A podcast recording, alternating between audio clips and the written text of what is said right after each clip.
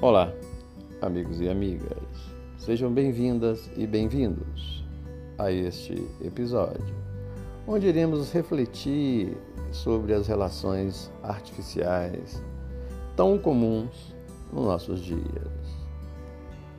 Reflitamos. Para evoluir, o ser humano foi chamado a viver no mundo em sociedade. E seu isolamento social e cultural, desde que voluntário, reflete apenas o ato egoísta de pensar só em si mesmo e uma pretensa superioridade sobre os outros. A experiência que faz amadurecer a alma flui mais autêntica e eficiente nas relações interpessoais. O homem precisa do homem. Em matéria de aprender sentimento, nada substitui o contato direto, o calor da palavra, a permuta de energia e o conhecimento entre as pessoas nas relações objetivas da vida material. Porém, as circunstâncias do desenvolvimento do mundo atual têm feito as pessoas buscarem alternativas de convivência que acabam se opondo aos seus verdadeiros interesses naturais. A violência e o medo da vida moderna, mas não só, só isso, estão afastando cada vez mais uma das outras, forçando-as a se relacionarem por vias artificiais. Cercadas por grades e sistemas de segurança, fechadas em seus condomínios, fechadas em apartamentos e escritórios, é possível que se sintam mais seguras para se entregarem ao faz de conta das redes sociais e as facilidades tecnológicas, mas não percebem que esse distanciamento aumenta sobremaneira o mal social. O vai e vem condicionado e restritivo dos shoppings, o confinamento dos membros da família, cada um em seu cômodo, os incontáveis guetos religiosos que se isolam em pequenos ou grandes rebanhos, que não se afinam uns com os outros, tudo isso concorre para que as pessoas se afastem da vida real.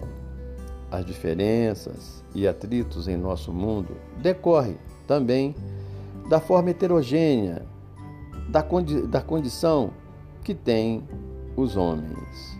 Seus problemas pessoais e de relacionamento do passado e do presente precisam ser resolvidos na Terra e não no mundo imaginário. Isolando-se, não encontrarão parâmetros, portanto, ficarão sem muitas respostas. O processo de crescimento é, em boa medida, individual, mas sem referências práticas externas. A experiência humana será pobre e limitada.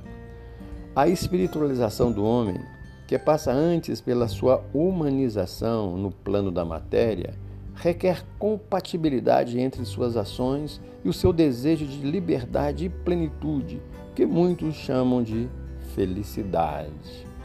Isso ele conseguirá vivendo entre os homens, procurando aprender, acertar e influir de forma positiva, positivamente.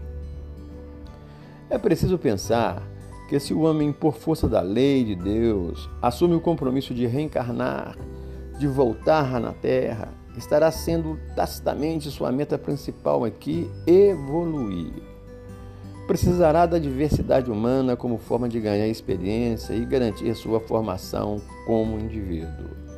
A diversidade servirá de matéria de análise sobre como melhor agir nesse mundo, sobre o que aceitar, sobre o que e o evitar. Em consequência, conclui-se Assim como não dá para se jogar no mundo, não dá também para se encastelar no egoísmo individual ou de grupo. O mundo atual, passivo de progresso, não pode prescindir da colaboração de todos e de cada um em particular. Talvez precisamos retornar ou, ou retomar algumas práticas antigas no campo da convivência, abandonadas pela ansiedade do futuro, e implementá-las com amor e fraternidade. As reuniões em famílias, as visitas, as conversas, o abraço, a gentileza e os pequenos favores, os elogios, as lembrancinhas. Não se trata de voltar ao passado, mas de enriquecer o presente com emoções duráveis. Creio que isso fará bem a todos. Que possamos refletir sobre os ensinamentos.